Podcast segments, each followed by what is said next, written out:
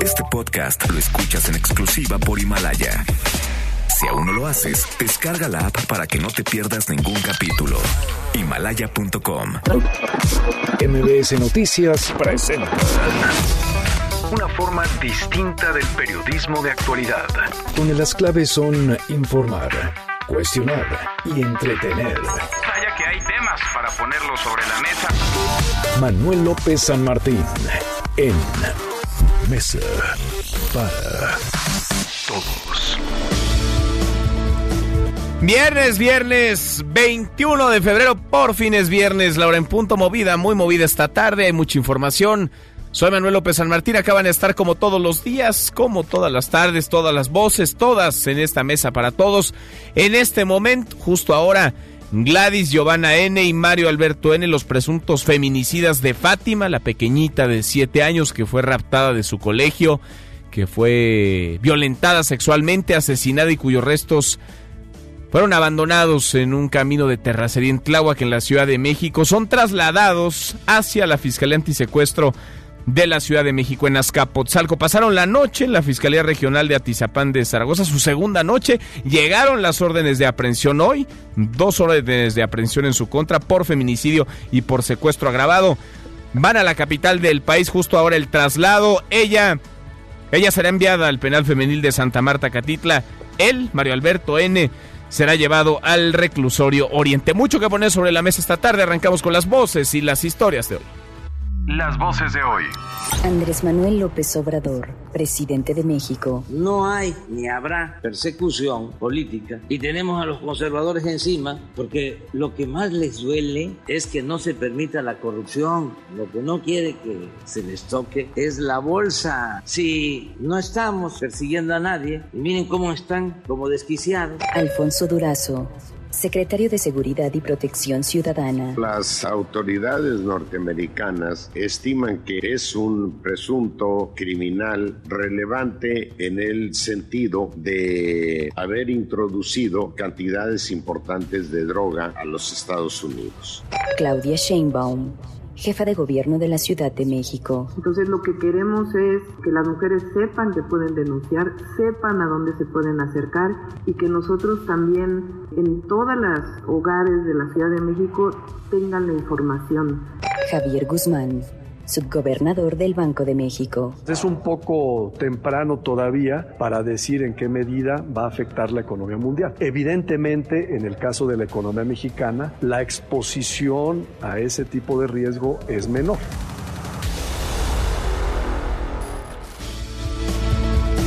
Son las voces de quienes hacen la noticia, los temas que están sobre la mesa y estas las imperdibles. De hoy le entramos a la información.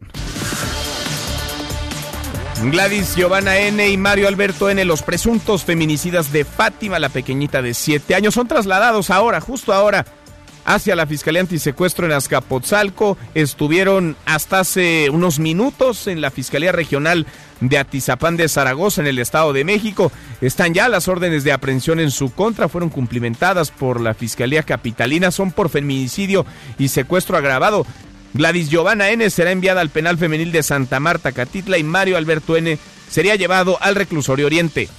Irma Reyes, tía de Mario Alberto N., quien los delató, quien hizo la llamada para señalar en dónde se escondían este par prófugos de la justicia hasta, hasta hace un par de días, rechazó la recompensa de dos millones de pesos por haberlos entregado a su sobrino y a su pareja. Aseguró que solo le interesa que haya justicia. Bueno, y crece el apoyo al paro nacional un día sin mujeres, el Senado, la Cámara de Diputados, partidos políticos, universidades, gobiernos estatales e incluso dependencias del gobierno federal como la Secretaría de Gobernación y la Unidad de Inteligencia Financiera se han sumado ya a este paro convocado para el próximo 9 de marzo. Ayer, por cierto, ayer, Beatriz Gutiérrez Müller, historiadora, escritora, la esposa del presidente López Obrador, expresó su respaldo a la convocatoria, pero luego, después de cinco horas, cambió de postura y dijo no al paro. En ambos casos subió imágenes a sus redes sociales. En unas decía una cosa, en otras otra. Las trabajadoras del gobierno de la Ciudad de México también podrán unirse a este paro, el paro del 9 de marzo, sin ningún tipo de sanción. Así lo informó esta mañana la jefa de gobierno Claudia Sheinbaum. En mi caso yo estaré en la oficina, lo que estamos haciendo, soy jefa de gobierno, tampoco puedo desentenderme de lo que ocurrió en la ciudad ese día, pero lo que estamos haciendo es para todas aquellas mujeres que se quieran sumar a este paro, pues que lo puedan hacer sin ninguna represalia. Bueno, qué cosa las palabras de Claudia Sheinbaum. No se puede entender de lo que pasa en la Ciudad de México. Se va a solidarizar o no con las mujeres. Como si ellas sí pudieran desentenderse de lo que pasa en sus casas, en su área de responsabilidad, en las empresas en las que trabajan, a las que dejarán de asistir. ¿Se está o no se está con ellas? No a medias, en serio. ¿Se está o no se está con ellas? Hoy en la mañanera, el presidente López Obrador, por cierto, la mañanera fue en La Paz, Baja California descartó represalias para las trabajadoras que participen en el paro nacional, pero consideró que se trata de un movimiento político, de un movimiento de los conservadores, de los opositores, un movimiento de la derecha, así lo dijo. Nada más que mucho ojo, porque ahora los conservadores ya se volvieron feministas y no dejarse manipular, tener cuidado, porque el conservadurismo, la derecha, es muy hipócrita y es muy dada a la manipulación. A veces promueven estos movimientos en contra de los gobiernos progresistas. Bueno, en realidad, quienes son los principales promoventes de este tipo de movimientos son los feminicidios. Es la realidad. En México están matando a las mujeres por su condición de género. En otro tema, el presidente López Obrador señaló que Enrique Peña Nieto permitió actos de corrupción, pero reiteró que él no va a presentar denuncias, descartó persecución política y venganza contra administraciones pasadas. Escuche. No soy Salinas, no soy Cedillo, no soy Fox, no soy Calderón, no soy Peña Nieto. No necesito la espectacularidad, la farsa. ¿Qué hacían? Agarraban archivos expiatorios para decir, ahora sí, se acaba con la corrupción. Y ellos mismos la alentaban. No llevar a cabo una política persecutoria.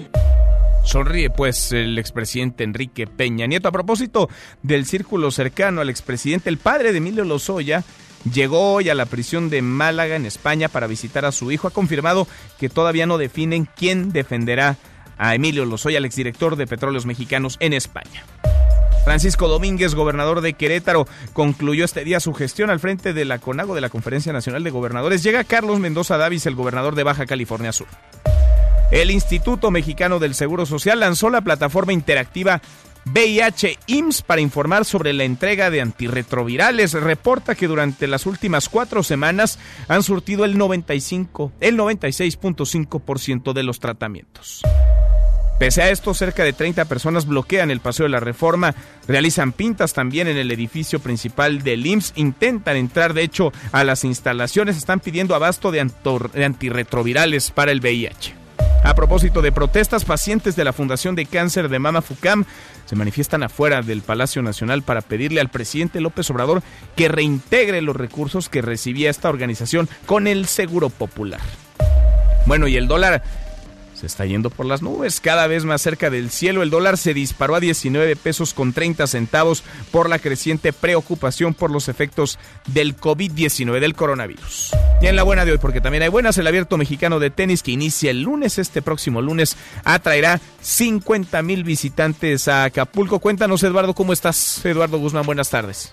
Buenas tardes, Manuel. Para informarte que el secretario de Turismo en Guerrero, Ernesto Rodríguez Escalona, vaticinó que más de 50 mil personas se espera lleguen a la edición 27 del Abierto Mexicano de Tenis, a celebrarse del 24 al 29 de febrero en la zona diamante del puerto de Acapulco. Expuso que a diario habrá una afluencia de 15 mil asistentes, desde trabajadores, público en general y patrocinadores, por lo que se augura sea todo un éxito el torneo de tenis más importante de América Latina.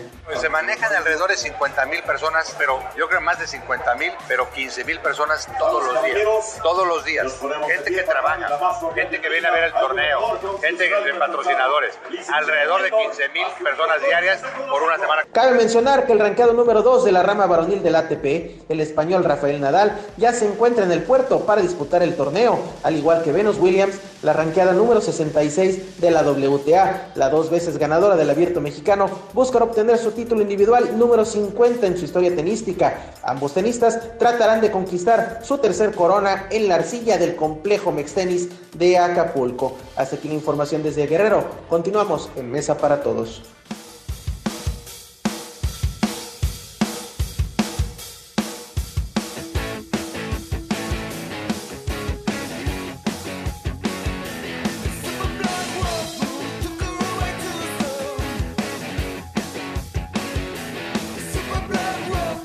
Viernes, por fin es viernes. Mi querido Miyagi José Luis Guzmán, como todos los días en esta mesa para todos. ¿Cómo estás, Miyagi? Muy bien, Manuel, ¿y tú? Bien, a todo dar. ¿Qué estamos escuchando? Pues mira, estamos escuchando un disco nuevecito, una canción, perdóname, nuevecita, nuevecita, nuevecita.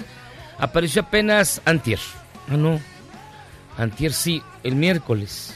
Antier fue miércoles, sí. sí soy malo para Es correcto. Sí, fue antier. Sí, es viernes. Se llama Super Blood Wolf Moon. Ajá. Es decir, como super luna, luna, lu- luna de lobo, super sangrienta. Ok. Y es Pearl Jam. Una banda que pensábamos olvidada, que salió, digamos, a la sombra y vivió a la sombra siempre del éxito de Nirvana y que es considerada de las más importantes del movimiento grunge. Regresa este año 2020 con esta canción y es un disco que se presenta finalmente hasta marzo. Soltaron esta semana esta canción y ya no hay muchos rastros de aquello que fue... Ya no. Ahora, suena bien. Sí, no suena te feo. gusta? ¿No te gusta? No, pero no suena a Pearl Jam.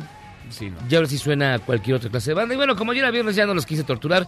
Y tampoco quise, como ayer lo hice, arruinarle en tu sección a Ana Francisca Vega su historia sonora. Porque ayer se la arruinaste.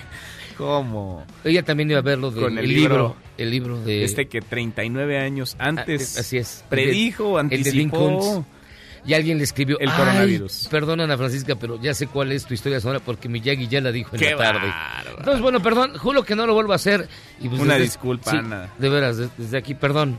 No lo vuelvo a hacer, Ana. Ahora Así- que, no, que nos escuche, pues, ¿no? Para Sí, que, para que sepa. que no haya bronca mejor. Y les dejo escuchando, pues es viernes, a Pearl Jam, Super Blood Wolfman, no, Super Moon Wolf, no, difícil, Super Blood Wolfman, difícil. algo así. Gran canción que acaba de salir, está nuevecita para que no me acusen siempre de poner pura música de viejitos. Oye, y estas ya están en Spotify y todo. o sea, Esta ya está en Spotify y todo, ya. Para la gente no la va a encontrar si no le dices bien el nombre. A ver, es Super Blood Wolf Moon. Ahí está. O sea, Super Sangre Lobo Luna. Así le encuentro. Ya el que entendió, entendió. Gracias, Miyagi. Muchas gracias, José Luis Guzmán. Como todos los días en esta mesa, para todos. Vamos a la pregunta de hoy. Tiene que ver con la realidad que está pasando por encima de la vida de las mujeres en México. Las mujeres que son acosadas, que son abusadas, que son asesinadas en la casi absoluta impunidad. Están en la indefensión porque les ha fallado la autoridad, las instituciones encargadas de procurar e impartir justicia, los gobiernos, no solo el federal y no solo ahora, desde hace muchos años, también los estatales, los municipales, la sociedad, todos hemos fallado, mayor o menor medida, porque hemos hecho lo que hemos hecho o dejado de hacer lo que dejamos de hacer. Sobre el tema hay protestas en redes y en las calles y hay un llamado al paro nacional de mujeres para el próximo 9 de marzo. Ninguna mujer se mueve, nadie sale ni a trabajar, ni al transporte público, ni de compras. Ninguna sale para que todos dimensionemos lo que ocurriría si un día las mujeres no estuvieran. Las están matando. En México a las mujeres las matan por su condición de género. Hay mucha polémica porque hay quienes ven ya una mano negra detrás, una mano que protesta contra un gobierno, contra el presidente, una mano de los conservadores, de la derecha, de los neoliberales, diría el presidente López Obrador. ¿Usted qué piensa de esta convocatoria? El paro nacional de mujeres para el 9 de marzo, este lunes 9 de marzo. Es una protesta legítima, es un acto político, es una campaña contra el gobierno o es un reclamo justo. Opine con el hashtag Mesa para Todos, abiertas ya nuestras vías de comunicación, el WhatsApp 5524 99125, viene el teléfono en cabina 5166 1025. Pausa, vamos arrancando esta mesa, la Mesa para Todos.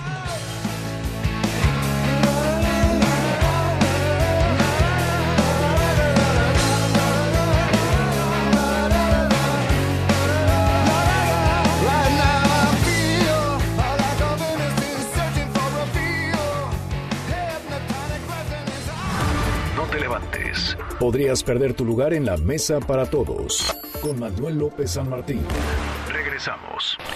Este es su archivo muerto en Mesa para Todos. Nelson Mandela, presidente de Sudáfrica, y Malcolm X, en una mezcla de audio al recordar el asesinato del activista por los derechos civiles de los afroamericanos, crimen que sigue sin resolverse. 20 de febrero 1965. to be given the right of a human being to be respected as a human being in this society on this earth in this day, which we intend to bring into existence by any means necessary.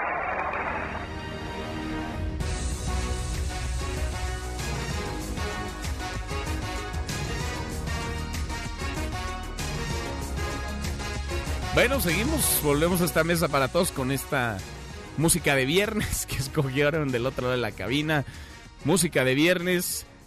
Vamos a hablar del drama de los feminicidios. Los feminicidios en nuestro país que son una realidad, los feminicidios en México que por desgracia le cuestan la vida a las mujeres, las mujeres que se la rifan, que se la están jugando realmente en el transporte público, en el trabajo, en la escuela. México no es seguro para ellas. Al contrario, en México matan en promedio 11 mujeres cada día. Y el caso de Fátima, una pequeñita de 7 años que fue asesinada, el caso de Fátima visibiliza lo podrido de todo un sistema, de toda una sociedad.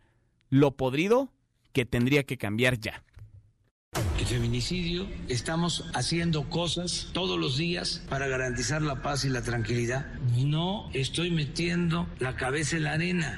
12 mujeres asesinadas diarias y te sigue preocupando tu puta rifa. Si estamos aquí es porque estamos pidiendo justicia, estamos pidiendo seguridad, que es lo que él debería de garantizarnos. Para eso quería ser presidente. Nos están matando por el hecho de ser mujeres. Somos muchas mujeres las que están siendo muertas. Ya murió Ingrid, hoy es Jocelyn. ¿Cuántas más? Lo que queremos es que haya un protocolo muy claro, de tal manera que las mujeres se sientan con la confianza de denunciar telefónicamente. Yo sostengo que se cayó en una decadencia que tuvo que ver con el modelo neoliberal. ¡Quiero justicia! ¡Que Quiero insistir en que lo más importante para nosotros como Fiscalía es hacerle justicia a Fátima. Hoy yo no puedo abrazar a mi niña. Hoy yo no puedo decirle que la amo, que quiero que esté conmigo, que quiero cuidarla, que quiero protegerla. ¡Ya basta! Nos mataron a toda una familia completa. Nos dejaron sin vida, sin libertad. Sabemos que nuestras hijas no van a volver, que no las vamos a volver a tener. ¡Vamos, chingados! ¡No voy a estar enojada! ¡Lo quiero quemar todo! ¡Me mataron a mi hija! ¡Estamos hartas! ¡Hartas! ¡Todas! ¡Por Ingrid! ¡Por Fátima! ¡Por Jocelyn! ¡Y por todas las que faltan! Comodidad de nuestro silencio. ¿Cuántas Fátimas, Ingrid, Brendas y Valerias tienen que morir para gritar basta? Cuando ya teníamos el domicilio bajo una vigilancia permanente, entra una llamada, una denuncia ciudadana, entra directo a la FAS, a la Fuerza Antisecuestros de la Fiscalía. Esta denuncia coincidía con el domicilio que nosotros teníamos. Y es ahí donde pues prácticamente ya estábamos seguros al 100%. Que se manifiesten las mujeres, tienen todo su derecho, son libres, nuestro gobierno garantiza el derecho a disentir Nada más que mucho ojo, porque ahora los conservadores ya se volvieron feministas. Es claro que está la derecha metida. Bueno, la derecha, la izquierda, la realidad es la realidad y en México matan mujeres. Juan Carlos Alarcón, el traslado de Giovanna N. y Mario Alberto N. a la Ciudad de México, los presuntos asesinos, los presuntos feminicidas de la pequeñita Fátima. ¿Cómo estás, Juan Carlos? Efectivamente, gracias eh, Manuel, muy buenas tardes. La Policía de Investigación concretó esta tarde las órdenes de aprehensión en contra de Gladys Giovanna y Mario Alberto, por lo que fueron trasladados inicialmente a la Fiscalía Antisecuestro en la zona de Azcapotzalco para llevarle a cabo una práctica de examen médico. Ese requisito, Manuel, es previo a su internamiento en el penal femenil de Santa Marta Catitla en el caso de Gladys Giovanna y al reclusorio Oriente para Mario Alberto, eh, para Mario Alberto, la pareja de esta mujer, una vez que se notifique al juez de control del cumplimiento de las órdenes de captura del Tribunal Superior de Justicia de la Ciudad de México fijará hora y sala para la realización de la audiencia inicial. En esta, el juez calificará de legalidad la detención y el Ministerio Público formulará imputación en contra de ambos. Recordemos, Manuel, amigos del auditorio, que tanto Gladys Giovanna como Mario Alberto son acusados por delitos eh, graves, delitos de prisión preventiva oficiosa, como lo es el secuestro agravado y el feminicidio. El primero de estos eh, tiene una penalidad máxima de 70 años de cárcel y el feminicidio de 65 años de cárcel. Te comento que estas personas no tienen abogado particular hasta el momento, sin embargo, el propio Poder Judicial de la Ciudad de México pues hará las gestiones para que cuenten con una defensoría de oficio al momento en que sean presentados justamente en la sala de oralidad donde se ventilará y se expondrán todos los eh, datos de prueba que recabó la Fiscalía General de Justicia de la Ciudad de México. Recapitulando un poco, se llevó a cabo en días atrás un eh, cateo en un domicilio de la colonia San Felipe en la alcaldía Xochimilco, dado que lo, la ciudadanía pues reportó el lugar donde se ocultaron estas eh, dos personas. A ese sitio se trasladaron agentes de investigación, peritos, recabaron indicios, los presentaron como prueba, como evidencia ante el Poder Judicial y los jueces, el juez de control en concreto fue el que libró estas dos órdenes de aprehensión por estos dos delitos, la cual se materializó esta tarde, así es que muy probablemente estas dos personas comparezcan este día en una sala de oralidad. Previo a este, pues a este instante, Manuel, amigos del auditorio, ambos podrían ser trasladados y dejo la posibilidad de podrían podrían ser trasladados al reclusorio Oriente y a Santa Marta Catitla, donde podrían quedar internos los próximos minutos para informar a la autoridad judicial de que se concretó la orden de aprehensión y entonces ya en ese momento será el propio juzgador el que notifique el horario y la sala donde se llevará a cabo esta audiencia, donde finalmente se hará la imputación formal en contra de esta pareja que está implicada en el homicidio de la niña Fátima de solo siete años de edad. Manuel, el reporte que tengo. Juan Carlos, salieron entonces de la Fiscalía Regional de Atizapán de Zaragoza en el Estado de México, un convoy eh, pues vistoso, llegaron rápido, más o menos rápido allá a la Fiscalía Antisecuestro en Azcapotzalco. Nos dices, no tienen abogado. ¿Familia? ¿Hay algún familiar de alguno de ellos ahí en el lugar? ¿Algo que tú alcances a ver, Juan Carlos? No, fíjate que, fíjate que como bien lo comentas, eh, estuvieron en la Fiscalía de Atizapán detenidos pues eh, prácticamente casi dos días no se presentó ningún familiar, no hay hasta el momento personas que hayan abogado por ellos, que hayan preguntado al menos cuál era la situación jurídica. El propio director de la Policía de Investigación de la Ciudad de México, Francisco Almazán Barocio, coordinó este operativo, este traslado con vehículos de la Fiscalía Capitalina, se eh, pues presentaron ante el Ministerio Público mexiquense, llevaron a cabo el traslado en un largo, muy largo convoy de unidades eh, blindadas de por parte de la Fiscalía Capitalina para trasladarlos a la Fiscalía Antisecuestro, que es precisamente la que aperturó esta carpeta de investigación, donde tampoco se ha presentado ningún familiar, ningún abogado, precisamente para ver el estatus jurídico de estas doce personas. Quiero comentarte que incluso se les ha leído ya cuáles son las acusaciones, se les ha enterado, se les ha leído también la cartilla de las personas detenidas, sus derechos, se les ha informado de las órdenes de aprehensión en su contra, cuáles son los delitos que se le imputan y también se les ha informado que serán trasladados y puestos a disposición de un juez de control que es justamente el que escuchará los alegatos quizá este día, a más tardar mañana, en torno a este caso que generó polémica a nivel nacional. Eh, Manuel. Sin duda. ¿Qué, ¿Qué tema? Seguimos en contacto contigo. Gracias, Juan Carlos. Muy buenas tardes. Muy buenas tardes, es Juan Carlos Alarcón. Con lo que sabemos, hablamos no solamente de dos victimarios, sino quizá de una de las victimarias que también habría sido víctima, Giovanna, Giovanna N. ¿Por qué? Porque ella vivía violentada por su pareja, vivía violentada por Mario Alberto N. Ella, de acuerdo a los primeros testimonios que han trascendido, ella llevó a Fátima ante Mario Alberto a cambio de salvar a sus propias hijas. Vivían las niñas, uno de sus hijos, y ella violentadas por él. La llevó, por supuesto, no es justificable. Hay que entender nada más el contexto para dimensionar ante qué estamos. Para salvar a sus hijas, pongo entre comillas, lleva a Fátima, una pequeñita inocente, desde luego, de siete años, ante un hombre que, vaya, lo que hace no tiene nombre, es desgarrador, es desolador, es aberrante. Quería una novia, una novia joven, una novia para toda la vida. Le cumple la esposa el capricho para que no abusara sexualmente de sus hijas. Hablamos de un victimario, por supuesto, y de una victimaria de Giovanna N., pero que también era víctima. Y lo era no de ahora, desde hace tiempo, desde hace años, según ha trascendido, según ha informado la propia familia del caso y por supuesto también de todo lo que se ha generado alrededor, las protestas por los feminicidios, los reclamos para que haya de una vez por todas un alto a la violencia de género y la protesta al paro nacional, el llamado Un Día Sin Mujeres. De eso y más habló hoy en la mañana el presidente López Obrador. Rocío Méndez, Rocío, cuéntanos. Muy buenas tardes. Buenas tardes, Manuel.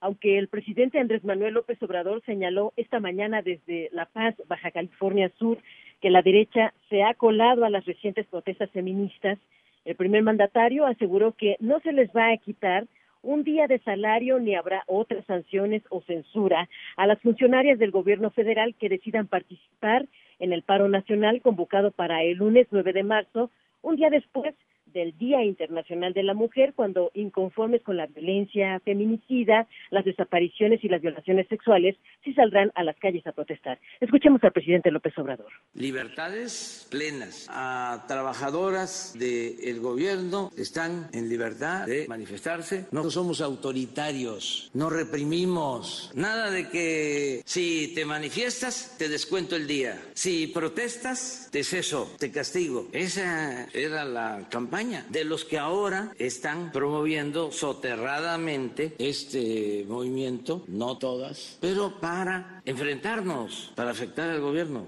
Es claro que está la derecha metida, los conservadores, así como hay mujeres que por convicción y de manera libre protestan, así también hay oportunistas. Incluso Manuel al insistir en que no habrá represión en México, el primer mandatario pidió no olvidar las protestas con las cacerolas en los años 1970 en Chile, que dijo López Obrador fueron para preparar el golpe de Estado del dictador Augusto Pinochet en contra del presidente Salvador Allende. Es el reporte del momento. Gracias, muchas gracias, Rocío. Muy buenas tardes. Muy buenas tardes. La mañanera, por cierto, del presidente López Obrador, que fue en La Paz, en Baja California. Y se van sumando a este llamado al paro nacional Un Día Sin Mujeres. Lo mismo instituciones, el Senado, la Cámara de Diputados, los partidos políticos, gobiernos de los estados, incluso dependencias del gobierno federal, la Secretaría de Gobernación, entre otras, universidades y el gobierno capitalino. Adrián Jiménez, Adrián, ¿cómo estás? Buenas tardes, cuéntanos. Buenas tardes, Manuel Auditorio. Un saludo afectuoso. Efectivamente, la jefa de gobierno, Claudia Sheinbaum, anunció que no habrá descuentos ni represalias a los trabajadores que las trabajadoras que decidan participar en el paro nacional denominado Un Día Sin Mujeres convocado para el próximo 9 de marzo. En conferencia de prensa, la mandataria capitalina detalló que esta instrucción fue guiada a las 16 alcaldías y a toda la estructura de gobierno. Detalló que este acuerdo será publicado este día, este mismo día en la Gaceta Oficial de la Ciudad de México. Comentó que con las mujeres que laboran en la policía y en los bomberos también se encuentran en pláticas para llegar a un acuerdo y estar preparados en ese momento. Vamos a escuchar parte de lo que dijo. En mi caso yo estaré en la oficina, lo que estamos haciendo, soy jefa de gobierno, tampoco puedo desentenderme de lo que ocurre en la ciudad ese día, pero lo que estamos haciendo es para todas aquellas mujeres que se quieran sumar a este paro, pues que lo puedan hacer sin ninguna represalia. Asimismo, la funcionaria informó que tras los feminicidios de Ingrid y Fátima se reforzarán aún más las medidas para prevenir desde el núcleo familiar la violencia en contra de la mujer. Vamos a escuchar lo que dijo al respecto. Entonces lo que queremos es que las mujeres sepan que pueden denunciar, sepan a dónde se pueden acercar y que nosotros también en todas las hogares de la Ciudad de México tengan la información de cuáles son los derechos de las mujeres, de los niños y de las niñas y a dónde pueden acudir para que se les brinde protección. Eso eh, desde nuestra perspectiva es fundamental para que no se llegue a un nivel de feminicidio. Por otra parte, Manuel Auditorio comentar que Sheinbaum Pardo indicó luego de los comentarios de la abuela materna de los hijos de de los dos imputados en el caso de Fátima que estos estos niños no están abandonados y señaló que se encuentran con la abuela paterna y son atendidos, dijo, por autoridades capitalinas a través de la subprocuraduría de víctimas. Por otra parte, refirió que también la familia de Fátima está recibiendo los apoyos correspondientes, entre ellos el apoyo psicológico. Manuel Auditorio, la información que les tengo. Gracias, muchas gracias, Adrián. Buenas tardes. Muy buenas tardes. Es un drama sobre otro. Ojalá que haya apoyo, todo el apoyo para esos pequeñitos que ni la deben ni la temen. Sus papás cometieron actos atroces, raptaron, violentaron sexualmente, asesinaron a una niña, una pequeñita, Fátima, de siete años, pero los niños tienen toda una vida por delante. Ojalá que tengan los resortes, la red suficiente para no quedar marcados, si es que se puede, por una tragedia, insisto, ni la deben ni la temen. Hemos platicado, sí, de los feminicidios, pero también de la impunidad que rodea cada uno de estos casos. Muy pocos, realmente muy pocos son contados los que se resuelven. Es el caso de Fátima, claro, porque está en medio del ojo del huracán, porque la presión en las calles y en las redes no ha cesado, pero la impunidad es la constante, cobija la mayoría de los delitos, los feminicidios sí, pero también otros. La impunidad campea en nuestro país. Yo le agradezco mucho al senador del PAN, Víctor Fuentes Solís, que platique con nosotros esta tarde. ¿Cómo está, senador? Muy bien, muchísimas gracias por el espacio. Buen día a todos, don Manuel. Gracias, muy buenas tardes por platicar con nosotros, senador. Eh, estás proponiendo una discusión abierta sobre la implementación de la pena de muerte a feminicidas, a homicidas de niñas y de niños. ¿Por qué? ¿De dónde viene esta que es que una propuesta, es una idea? O déjame plantearlo así, o es una ocurrencia que más bien tendría que ver con una tragedia que estamos viviendo como país y derivaría en el uso de la misma, en el lucro político de la misma. ¿Por qué? ¿Por qué poner sobre la mesa esta discusión, senador? Estas medidas drásticas, determinantes, de estas hay que tomar muchas y para nada es una ocurrencia. Esta medida y otras también determinantes y contundentes existen en muchas partes del mundo y han existido en muchos momentos de la historia. Y nuestro país, México, no está ajeno de ello. En la historia prehispánica, en la colonia, en la reforma, en la revolución, y hasta hace unas décadas era una institución que estaba vigente y que se llevaba a la práctica. Hay que darle una buena sacudida al sistema de Administración y Procuración de Justicia en México. Hay que reconocer, y la realidad no nos va a dejar mentir, que la situación de inseguridad, de violencia, impunidad que estamos viviendo, pues para nada es una cosa menor. Eh, tal vez seamos el país con más impunidad de todo el mundo en este momento. Más del 93% de los delitos no se denuncian en nuestro país. ¿Y por qué no se denuncian? Pues porque no se confía en las instituciones, porque sabemos que en el mejor de los casos solamente medianamente nos atienden bien y no va a pasar nada. La justicia es algo muy lejano para la inmensa mayoría de los mexicanos. Pero plantear la pena de muerte es un acto de justicia en un país en donde, vaya, creo que el diagnóstico es compartido, en donde el sistema de justicia no funciona, no le sirve a las víctimas. Pues hay que hacer que le sirva. La justicia no es otra cosa más que darle cada quien lo que se merece. Y aquí la pregunta a hacernos todos, todos, es estas personas que están cometiendo este tipo de delitos, ¿qué es lo que merecen? ¿Verdad? Yo creo pero que el, de familia lo tenemos claro. Pero, nos dice, senador, y ahí están los datos, más del 90% de los delitos no se castigan, de los feminicidios tampoco se castigan. es decir, ¿es un problema de la pena o es un problema de la impunidad? Porque parece que es de la impunidad y acá ustedes están planteando pena de muerte. Podrían poner 100 años, 500, cadena perpetua, pero ¿es un asunto de la pena o es un problema de la impunidad?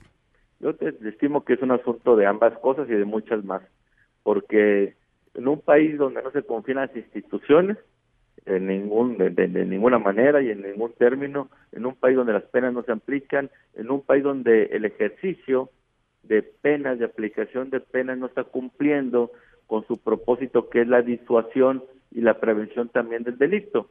Yo te pregunto a cualquiera que haya tenido la oportunidad, un lugar donde estuvo muchas veces, de ir a Estados Unidos o a otro país donde verdaderamente se aplica la ley en mejores términos, pues ¿por qué nuestro comportamiento es distinto? Nomás con cruzar una frontera, nomás con bajarnos de un avión. Sí. Ahora están también los indicadores. la ley se aplica. Están también los indicadores que hablan de que la pena de muerte no inhibe, no reduce la incidencia delictiva, la comisión del delito, senador pues no sé a qué indicadores te refieres. Estados si Unidos. A los indicadores del, Japón. del Banco Mundial o si no vamos a los indicadores de la OCDE o, a cuáles, porque mira, Japón en este momento es el país más seguro del mundo. Sí. No hay otro más seguro. es- Punto, punto dos, asesinatos o homicidios por cada 100.000 habitantes. Y claro que aplican la pena de muerte. Y países como Filipinas, como Tailandia, donde han comenzado a arreciar con este tipo de, de medidas, pues hemos visto cómo han disminuido sus tasas de homicidio. Digo, hay que, con toda apertura, pero con toda apertura, ver qué está sucediendo en el mundo ante culturas Pero similares acá el a las sistema nuestras. de impartición de justicia no sirve, senador, no funciona. Es decir, hablar de penas es un. Tener 65 años de cárcel o cadena perpetua o pena de muerte es lo mismo si el sistema no imparte justicia. Las cárceles están llenas de inocentes y las calles de culpables que le dan la vuelta al sistema porque jamás va por ellos. Definitivamente coincido contigo, Oteo, que hay que trabajar en todos los terrenos y en el tema de la impunidad por la deficiencia del sistema de procuración y administración de justicia, sin lugar a dudas, una de las áreas a abordar. Esto que comentamos es con toda la intención y que estamos proponiendo de abrir el debate y traer las mejores prácticas del mundo. O sea, tenemos que preguntarnos, ¿hay países más seguros que México, sí o no? Sí. No, bueno, claro. ¿Cuántos? Muchos, ¿verdad? Sí, sí, sí. ¿Y, y cuáles están bastante más seguros que México? Pues podemos decir que Canadá, que Islandia, Dinamarca, Japón, eh, China hoy bastante más seguro que México. Entonces, ¿qué están haciendo que nosotros no estamos haciendo?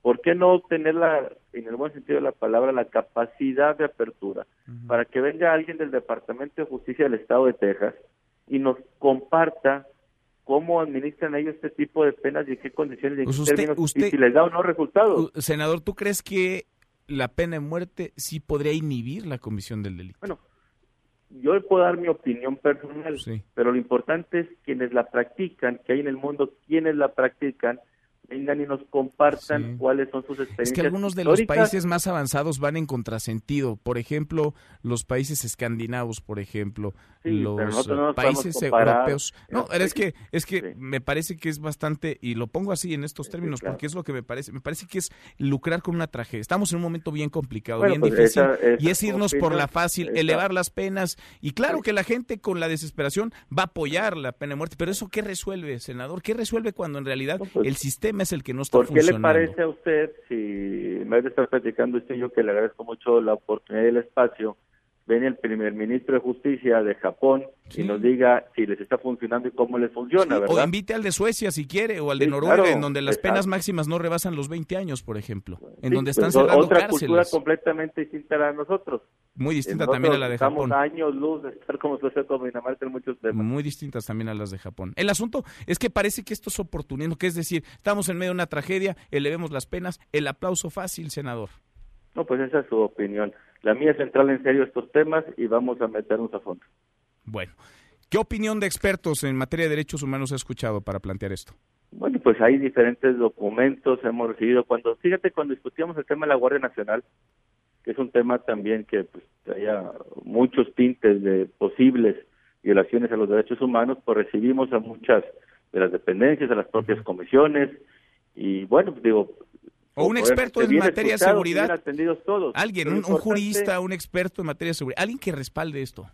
Lo importante es abrir el tema, lo importante es abrir el debate, lo importante es voltear al mundo, lo importante es abrirnos, lo importante es discutir, lo importante es ver qué se está haciendo y que están dando resultados. Obviamente que lo que hacemos en México no da resultados, en Estados Unidos no existe el derecho de amparo, no existe la Comisión Nacional de los Derechos Humanos, y están bastante más seguros que nosotros, igual en Canadá, igual en Japón, igual en Tailandia, en muchas partes. Pero quizá habría que empezar con el sistema, ¿no? Con el sistema de impartición de procuración de justicia antes. No que tengo la menor duda que sí, eso hay que hacerlo. Senador, gracias por estos minutos. Hombre, gracias a usted y a tus órdenes. Gracias, muy buenas tardes. El Gracias. senador Víctor Fuentes, él propone la pena de muerte a los feminicidas. ¿Es o no es oportunismo político? ¿Es o no lucro en la tragedia? El problema, insisto, no son las penas. Ahí están las penas, 60, 65, 70 años. El problema es la impunidad. 95% de los delitos en nuestro país no se castigan. Cruzamos la media ya, la hora con 40, pausa y volvemos con un resumen de lo más importante del día. Esta mesa, la mesa para todos. No te levantes. Podrías perder tu lugar en la mesa para todos. Con Manuel López San Martín. Regresamos. Ewan McGregor y Tilda Swinton se suman al elenco de Pinocho.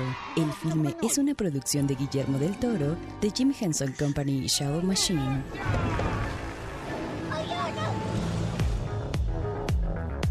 Seguimos, volvemos a esta mesa, la mesa para todos. Cruzamos la media ya a la hora con 41. Vamos con un resumen de lo más importante del día. Resumen nacional. Bueno, el Instituto Mexicano del Seguro Social anunció que liberó una plataforma de interacción con derechohabientes en la que podrán consultar los tratamientos antirretrovirales. Informa también del surtimiento oportuno entre el 16 de enero y el 15 de febrero de este 2020 del 96.5% de las recetas de los medicamentos necesarios. Ernestina Álvarez, Ernestina, cuéntanos, muy buenas tardes.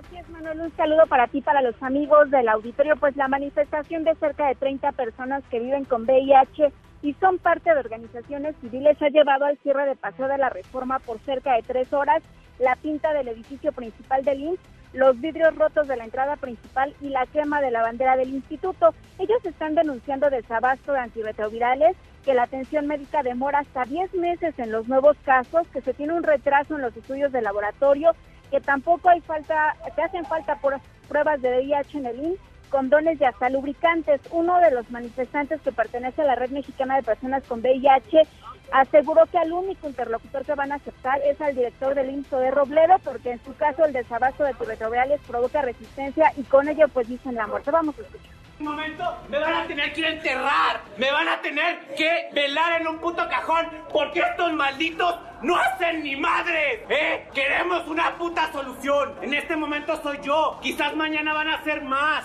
Y los invito, compañeros, amigos que viven con VIH, vengan, levanten la puta voz.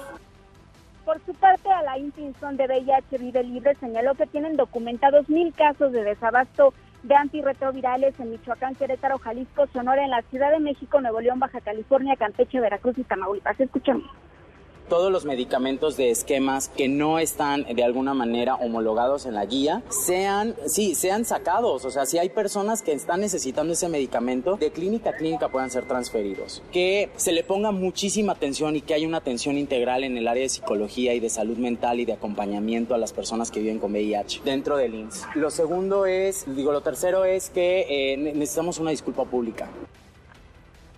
Luis Durán, coordinador de planeación en salud, y Gabriela Paredes, coordinadora de vinculación del IMSS, dieron una conferencia de prensa en la cual negaron desabasto de antirretrovirales y explicaron que de los 63 mil derechohabientes que padecen VIH, el 70% ya es atendido con este nuevo esquema y el resto sigue con los viejos antirretrovirales, pero el mensaje de estos funcionarios pues fue suspendido porque se estaba escuchando cómo lanzaban piedras desde el exterior y decidieron cortar esta conferencia de prensa. Los manifestantes advierten que si a las 13.30 horas o a las 14 horas no llega el director del IMSS Robledo o bien la secretaria de Gobernación Olga Sánchez Cordero van a tomar la glorieta del Ángel de la Independencia. Es lo que te puedo informar. Bueno, vamos a estar pendientes. Gracias, Ernestina. Quedamos pendientes. Buenas tardes. Muy, muy buenas tardes. 30 personas que están pues en un viernes complicadísimo para el tráfico, bloqueando una parte del Paseo de la Reforma frente al edificio del Instituto Mexicano del Seguro Social, que por cierto atiende a 63 mil pacientes que viven con VIH, reporta el propio IMSS en esta plataforma interactiva VIH IMSS que están eh, surtidas oportunamente el 96.5% de las recetas. Ojalá que escuchen estos reclamos y ojalá, ojalá que haya una pronta solución. A propósito de protestas, en el Zócalo de la Ciudad de México, pacientes que eran atendidas gratuitamente en la Fundación contra el Cáncer, FUCAM, se manifiestan frente al edificio del gobierno de la Ciudad de México. Esto luego de hacerlo frente al Palacio Nacional debido a que FUCAM no logró llegar a un acuerdo con el INSABI, el Instituto de Salud para el Bienestar, ese que sepultó al Seguro Popular, y ya no tendrán fondos gubernamentales para atender gratuitamente a pacientes que estaban afiliadas a este Seguro Popular. Bueno, y la mañanera del presidente López Obrador fue en Baja California Sur. Ahí estuvo el gobernador, Carlos Mendoza Davis, quien por cierto asumirá la presidencia de la CONAGO. Hoy se despide Francisco Domínguez de Querétaro, llega Mendoza Davis. Baja California Sur junto con Yucatán son dos de las entidades con menor incidencia delictiva del país. Cuéntanos, Rocío. Rocío Méndez, buenas tardes. Efectivamente, Manuel, gracias. Muy buenas tardes. Se registra la caída en la ocurrencia de homicidios dolosos y robos en Baja California Sur. Sin embargo, hay un incremento en delitos sexuales como abusos y violación, reconoce el gobernador Carlos Mendoza en el marco de la reunión del Gabinete Federal de Seguridad que se realizó en La Paz. La totalidad de los delitos que se han cometido cometido en Baja California Sur presentan una disminución marginal si se quiere, pero es una disminución. En el 2014 iniciaron los primeros hechos violentos que terminaban en ejecuciones por la primera disputa que se dio de una plaza de venta de drogas. Llegamos al 2017 en términos de homicidios dolosos violentos, se tuvieron 788 hasta llegar al año 2019 en donde cerramos con 80, es decir, una disminución más menos del 90%. En violación, abuso sexual, violencia intrafamiliar, este es un reto, un foco rojo que tenemos. Además de las políticas locales de seguridad en Baja California Sur, también operan las Fuerzas Armadas. Escuchemos al secretario de Marina, Rafael Ojeda. Junto con el de Yucatán, podemos considerarlos como los dos estados con el menor problema de inseguridad. La población a nivel nacional demuestra una inseguridad de casi un 80%. Aquí en este estado, el 48% de la población dice que se encuentra inseguro. Es una gran disminución. Es el reporte al momento. Gracias, muchas gracias, Rocío. Y bueno, el tema de la crisis en la Universidad Nacional Autónoma de México está lejos todavía, muy lejos de resolverse. Siguen las protestas, siguen los paros, siguen las tomas de instalación y siguen también el acoso, el abuso, la falta de respuestas de las autoridades universitarias. Adrián Jiménez, otra semana que cerramos con las universidades, con los planteles, con las prepas, con los colegios, las facultades tomadas. Cuéntanos, muy buenas tardes. Efectivamente, Manuel Auditorio, buenas tardes. Pues el día de hoy la Escuela Nacional de Estudios Superiores, la ENES Campus Morelia, también que estuvo algunos días sin actividades, estuvo cerrada por una toma de estudiantes, pues el día de hoy regresaron a las actividades. Con esta escuela eran 12 planteles los de la UNAM los que estaban en paro, sin embargo son 11 en la capital del país y este fuera fuera de la Ciudad de México. Al momento comentarte que después de la toma de, de, la retoma, digamos, nuevamente del, de la Prepa 8, son 11 ahorita los planteles de la UNAM los que permanecen tomados por estudiantes. Son seis escuelas del sistema bachillerato, de la escuela, de la Escuela Nacional Preparatoria, es la Prepa 3, la 5, la 6, la 8 y la 9. Además, el CCH Sur y el CCH Oriente, y en el caso de educación superior, son cuatro instalaciones de la Universidad en paro. Se trata de las facultades de Filosofía y Letras, desde noviembre cerrada, Ciencias Políticas y Sociales, Arte y Diseño y Psicología. Todas estas escuelas, Manuel Auditorio, están en paro indefinido, pues sigue transcurriendo el tiempo y son ya más de tres meses con esta problemática en la Universidad Nacional. Es el reporte que les tengo. Gracias, muchas gracias Adrián, muy buenas tardes. Buenas tardes. Siguen muy agitadas las aguas dentro de la universidad. Bueno, alumnos de la Facultad de Ciencias de la Conducta de la Universidad Autónoma del Estado de México decidieron realizar un paro indefinido de labores por el aumento en el acoso, en los casos de acoso y violencia contra las mujeres. El alumnado llegó a esta resolución luego de que un estudiante de esta facultad publicara en redes sociales fotos íntimas de una compañera. Por cierto, sobre el tema y a propósito del llamado al paro el 9 de marzo, un día sin mujeres, las universidades Benemérita de Puebla, la Veracruzana, las autónomas de Querétaro, Yucatán, Ciudad Juárez, Chihuahua, Nayarit, Baja California Sur, también la Ibero en la Ciudad de México, el ITAM, la Universidad del Valle de México, anuncian que se suman, se van a sumar este paro en paro en sus actividades el próximo 9 de marzo. Hasta aquí el resumen con lo más importante del día. Pausa y volvemos. Hay más en esta mesa, la mesa para todos. Información para el nuevo milenio. Mesa para todos con Manuel López San Martín. Regresamos. Más información y análisis en Mesa para todos con Manuel López San Martín. Los numeritos del día. Citlali Sáenz, Citlali, qué gusto saludarte. ¿Cómo estás? Hola Manuel, buenas tardes a ti, buenas tardes también a nuestros amigos del auditorio. Te comento que en esta última jornada de la semana están perdiendo los principales indicadores. El Dow Jones Industrial está registrando una baja de 0.85%, el Nasdaq pierde 1.27% y pierde también el S&P BMW de la Bolsa Mexicana de Valores 0.14%, se coloca en 44.711.37 unidades y en el mercado cambiario, el dólar en metanilla bancaria se compra en 18 pesos con 31 centavos, se vende en 19 pesos con 13. El euro se compra en 20 pesos con 45 y se vende en 20 pesos con 50 centavos. Manuel, mi reporte al auditorio. Gracias, muchas gracias. Tlali, buen viernes, buen fin de semana. Igualmente, buen fin de semana para ti. Gracias. Buenas tardes. Igual.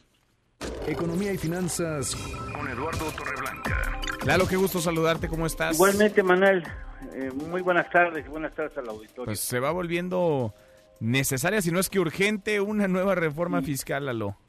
Sí, efectivamente, eh, se eh, maniató el gobierno federal prometiendo una reforma hasta mitad del sexenio y yo creo que es urgente y lo presiona así la iniciativa privada nacional que contempla que requieren más recursos el gobierno para poder cumplir con los pendientes, más aparte una agresiva política asistencialista eh, o social y cada vez es más urgente que haya mayores ingresos derivados de una reforma fiscal. Por lo pronto, lo que está haciendo el gobierno es endureciendo su fiscalización, que parece es buena. La responsable del SAT, ¿no? es una mujer dura, calificada administrativamente como dura, porque una menor actividad económica reduce los ingresos fiscales, esto ya lo vivimos el año pasado, eso demanda ajustes de presupuesto, ya lo vimos el año pasado, eso implica menor inversión y esto implica menor actividad económica y se hace un ciclo pernicioso y negativo descendente en donde entre, donde entre menos inversión haya pues menos actividad económica va a haber y menos impuestos y menos ingresos y menos actividad económica y nunca se acaba con esto, ¿no? El secretario de Hacienda ha hablado de medidas contracíclicas y creo que es un buen momento para empezar a ejercer las estas, ¿no? Mientras tanto, te digo, endurecen las políticas de fiscalización fiscal porque resulta que el 0.06% del padrón de contribuyentes adeudan al, adeudan al fisco 231.787 millones de pesos. Y bueno, finalmente hay créditos fiscales que están en pugna legal, hay eh, 111.403 casos que implicarían un ideal, por supuesto es ideal, de 443.599 millones de pesos. Ese va por otro carril. La reforma fiscal que nos promete el gobierno, que demanda la iniciativa privada, anticipo, no nos va a gustar, ¿eh? No nos va a gustar. pues a nadie le gusta pagar más impuestos, ¿no? Oye, y menos si lo que pagas no se ve reflejado en algo, ¿no? Claro, por supuesto. O, o se gasta en una ventanilla en donde mexicanos que pues no no explotan su potencial y talento como seguramente tienen, pues reciben recursos sin realmente eh, hacer nada más que estar en la en la clasificación ideal, ¿no? Totalmente, totalmente. Bueno, pues vendrá entonces, ¿no? Pero habrá costos políticos y a ver si los quieren pagar. A ver si políticos, los quieren pagar, porque sí, ellos sí, piensan con otro reloj, con otro calendario, con el electoral nada más. Exactamente, por eso tendría que ser, eh, lo había planteado después del 2021, ¿no? Una vez pasada la elección y viendo los resultados, entonces ahí va la reforma fiscal que no gusta a nadie. A nadie. Lalo, ¿tenemos postre? Por supuesto, un empleado de limpieza de una ciudad japonesa encontró dentro de un escritorio que se tiró a la el equivalente en dólares a 152.638 dólares. Eh, eh, eh, en pesos mexicanos se encontró 10 sobres en cuyo interior había 2.900.000 pesos mexicanos. ¿Y qué crees que pasó? ¿Qué hizo? A ver, cuéntanos. Pues lo reportó la autoridad Bien. y la autoridad da 10 días para que el dueño reclame ese dinero, haga constar este, que era de él con determinadas eh, pues propiedades de los sobres Claro. y entonces se le entregaría, pero el, el empleado no tomó bueno. un solo yen. Qué bueno. Qué buen ejemplo, ¿no? Qué buen ejemplo, Lalo. Qué, qué historia, ojalá que se repitiera más seguido. No solo Sí, allá. Y ojalá se repitiera en nuestro país. Pues sí, no solo allá, también acá. Gracias, Lalo. Gracias, Manuel. Que pases buen fin de semana, igual que el público que nos escucha Igual muy ti. generosamente. Muy Gracias. buenas tardes, buen fin de semana, Eduardo Torreblanca. Con él vamos cerrando esta primera hora saludando ya a nuestros amigos de San Cristóbal de las Casas en Chiapas. Allá nos escuchan a través de Veritas Radio en el 90.7 de FM. Pausa y volvemos con la segunda de esta mesa, la mesa para todos. Información para el nuevo milenio. Mesa para todos con Manuel López San Martín. Regresamos. Más información y análisis en Mesa para todos con Manuel López San Martín.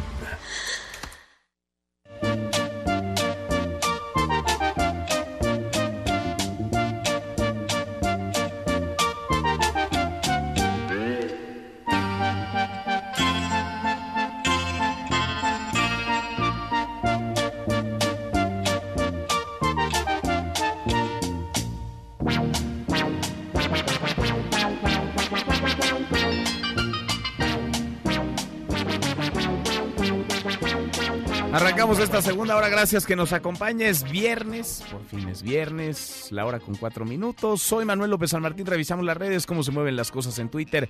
De las redes esta mesa, la mesa para todos. Caemos en las redes. Bueno, lo escuchaban ya, se mueve el nombre de Roberto Gómez Bolaños, el hashtag Chespirito.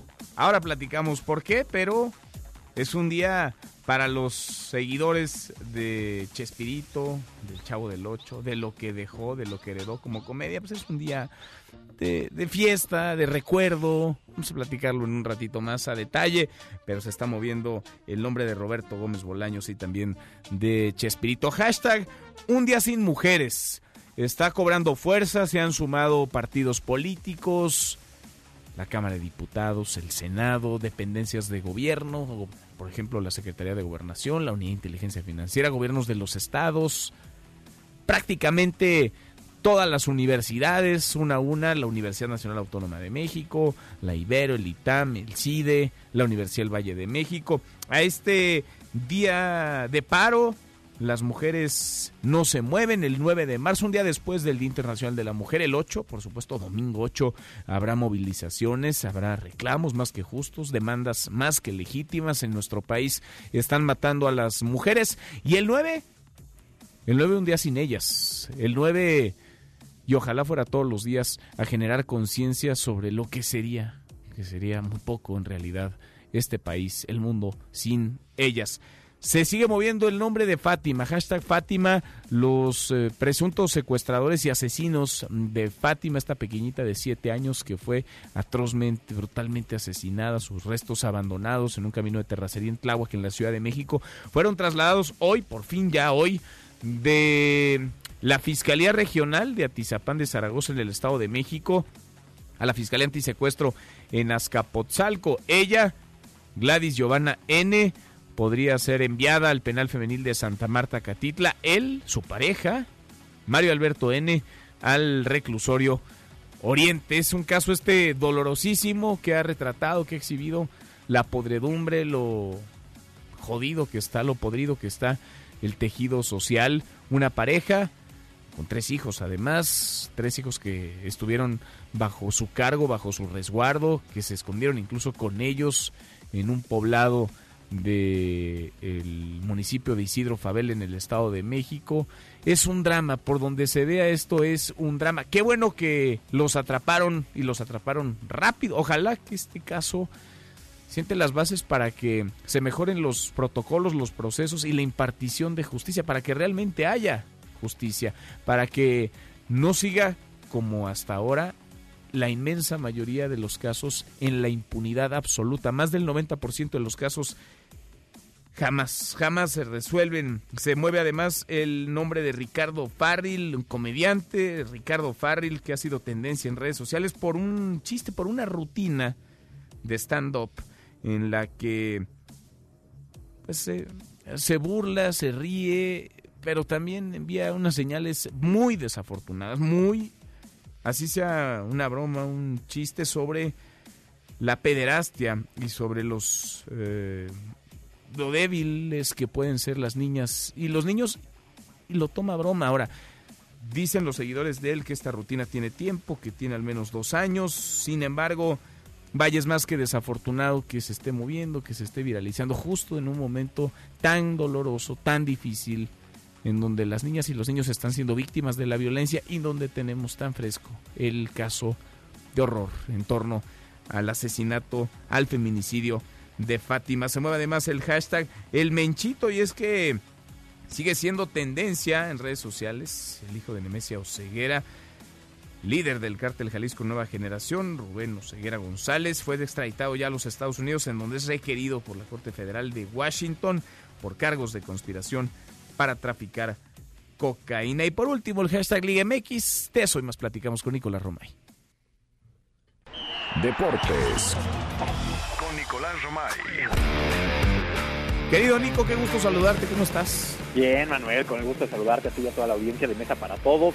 Es un fijo ese hashtag, ¿eh? Liga MX está siempre, ¿no? Casi siempre. Oye, los fines de semana se mantiene, también le entran los equipos, los nombres de los equipos, pero desde el viernes ya se va calentando.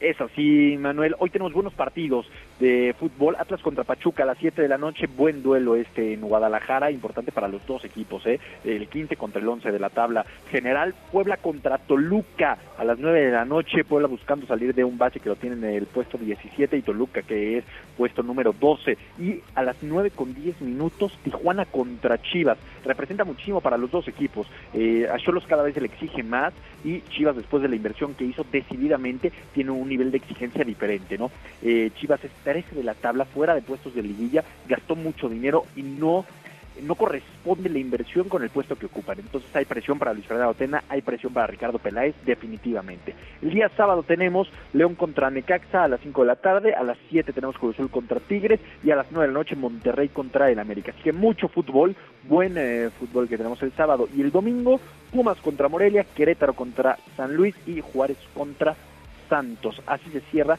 la jornada en el fútbol mexicano, la jornada número 7 ya del fútbol mexicano. Eh, bajita la mano, ya va pasando el torneo, ¿eh, Manuel? No, ya, ya vamos a la mitad prácticamente, Nico. Esto avanza, Manuel. Y de nueva cuenta, con sorpresa, te escucho en cabina, Manuel, golf en la Ciudad de México, en el Club Chapultepec. Oye, termino acá mesa para todos Corre. y me lanzo al Club de Golf Chapultepec. Todavía te tocará una muy buena ronda decididamente. Justin Thomas es líder en estos momentos, eh, está jugando muy bien al golf, está tirando menos 8, pero eh, hay muy buenos. Eh, golfistas que están ahí peleando. Eh, Bryson de Chambou tiene menos 7, Rory McIlroy menos 6, Boba Watson menos 5. Hombre, esto también apenas va empezando, pero también recordar que que en el golf te pierdes la concentración un instante y te rebasan por la derecha, ¿eh? Sin duda. Es el mejor golf del mundo, ¿eh, Nico? Están los mejores, o sea, están los top de los golfistas, están en México. Y, la verdad es que es un evento que pone muy en alto el nombre de México porque está tan bien organizado, o sea, está muy bien organizado, muy bien montado, eh, la gente se motiva muchísimo, eh, siguen a los eh, golfistas, pero aparte lo hacen con una educación tremenda. Me parece que, es un evento que nos deja muy bien parados. Sin duda, vale la pena. Oye, torneo de golf top esta, este fin de semana y arranca ya el abierto mexicano de tenis el lunes. Ya, la próxima semana. La próxima semana estaremos pendientes del abierto mexicano de tenis eh, no, no, no iremos, Manuel, pero estaremos pendientes, muy pendientes de, Rafael Nadal y compañía. Yo sí voy, si me mandas de, enviado especial, con mucho gusto, Nico. ¿Sí? Sí, sí, irías, Manuel. claro. Fíjate que ahí sí tenemos boletos, Manuel, pero como sé que no vas a ir y nada más no, sí voy. bloqueando. Sí, ahora sí tienes boletos. No, pues cómo me la voy a perder. Si tienes boletos, claro que voy, Nico me, encantaría que me cumplieras, Manuel, pero sé que no lo harás. Empeño, no, no, ahora ya dijiste, no, ya no te quieras echar para atrás. Hay boletos, voy. Empeño aquí mi palabra, voy a estar allá. Digo, no el lunes ni el martes, porque hay que trabajar, pero el fin de semana. hay, que, cubrir toda la semana, no quiero decir nada más a las finales, Manuel. Oh, bueno. El fin de semana, Nico, aparte me dos boletitos, ¿no? Ahí ya empiezan a cotizarse más en las finales. Ahí empiezan a cotizarse un poquito, un poquito Como más. si te los cobraran, Nico, increíble. Increíble qué cosa. Pero bueno, en resumidas cuentas, tenemos una semana, un fin de semana y una semana muy importante para el deporte en México. Sin duda. Es eso. Sin. Y hay, hay para todos los gustos, Nico. En un ratito más los escuchamos. Los esperamos a las 3 de la tarde en Marca Claro por MBS Radio para platicar, evidentemente, de fútbol mexicano, pero también de lo que pasa en el golf, lo que pasa en otros deportes y cómo se va moviendo todo. Entonces no me vas a dar boletos para el tenis. Yo te ofrecí para el golf y no quisiste, tú no me vas a dar para el tenis. Hoy lo íbamos a hacer desde el hoyo 18, ya ve, ve dónde estamos. Ya está, el domingo allá va a estar en el 18, Nico. Ojalá, cara. Te mando un abrazo. Otro de vuelta. Abrazo, Nico. Gracias. Saludos. Nicolás Romay con los deportes. Pausa antes, una vuelta por el mundo de la mano de mi tocayo Manuel Marín y volvemos. Hay más en esta mesa, la mesa para todos. Internacional. Al presidente de Estados Unidos, Donald Trump, no le gustó que la Academia de Cinematografía le otorgara el Oscar a mejor película a la cinta surcoreana Parásitos. Durante un evento de su campaña por la reelección, el republicano dijo que su país tiene suficientes problemas comerciales con Corea del Sur como para darle un premio. Por cierto que los malos fueron los Óscares. ¿Los vieron? Y el ganador es una película de Corea del Sur. ¿A qué demonios iba eso? Tenemos suficientes problemas con Corea del Sur, con el comercio y les dan la mejor película del año. Las fake news siguen más vigentes que nunca. Un correo falso del Departamento de Sanidad en Ucrania provocó que cientos de personas atacaran autobuses con repatriados que volvían de Wuhan, China, donde permanecieron en cuarentena por el coronavirus COVID-19. La policía antimotines tuvo que intervenir para evitar que quemaran los autobuses. Es la voz de una manifestante. ¿No tienes miedo de ser infectado? Se ha extendido por todo el mundo, incluso a Egipto. Pero esos países no se pueden comparar con los nuestros, con nuestra pobreza. ¿Por qué las autoridades no prepararon y organizaron la cuarentena de alguna manera por separado, no en el pueblo? Te levantes. Podrías perder tu lugar en la mesa para todos. Con Manuel López San Martín. Regresamos.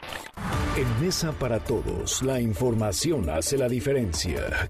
Con Manuel López San Martín. Seguimos, volvemos a esta mesa, la mesa para todos. Continúa la grilla en Morena. Hay quien señala, Jacob Polensky apunta, que el Congreso en el que se designó Alfonso Ramírez Cuellar como presidente interino del partido es a todas luces ilegal. Todo esto está aún en el aire, la moneda sigue en el aire porque todavía no se pronuncia el Tribunal Electoral del Poder Judicial de la Federación. Dice Jacob Polemski que este tribunal no podría avalar los nombramientos que se hicieron en ese Congreso, el sexto Congreso Nacional, en donde Ramírez Cuellar fue electo. Ramírez Cuellar, claro, opina todo lo contrario. Le agradezco mucho a Jacob Polemski que platique con nosotros esta tarde. ¿Cómo estás, Jacob? Bien, Manuel, con mucho gusto saludarte a ti y a todo tu auditorio. Igualmente. Y agradeciendo el tiempo que nos das para que se aclaren eh, por qué decimos lo que estamos diciendo. A ver, acláranos primero en dónde estamos parados hoy y Jacob Polemski, qué es, qué papel, qué posición ocupa dentro de Morena hoy, viernes, viernes 21 de febrero. Hoy, ¿qué posición tiene Jacob Polemski? Mira, yo soy secretaria general electa y soy presidente en funciones. Porque cuando Andrés Manuel López Obrador pidió licencia para ser primero candidato y ahora presidente, en ese momento, de acuerdo a nuestro estatuto, los secretarios generales pasaban a ocupar el espacio del presidente y el propio presidente lo planteó en aquel en aquella aquel congreso que hicimos en el que eh, él pedía licencia. Eres secretaria general en funciones de presidenta ahora. ¿Y Alfonso Ramírez Cuellar entonces qué es o quién es dentro de Morena, Jacob? Bueno, Adolfo, eh, Alfonso Ramírez Cuellar es eh, diputado, hoy con licencia.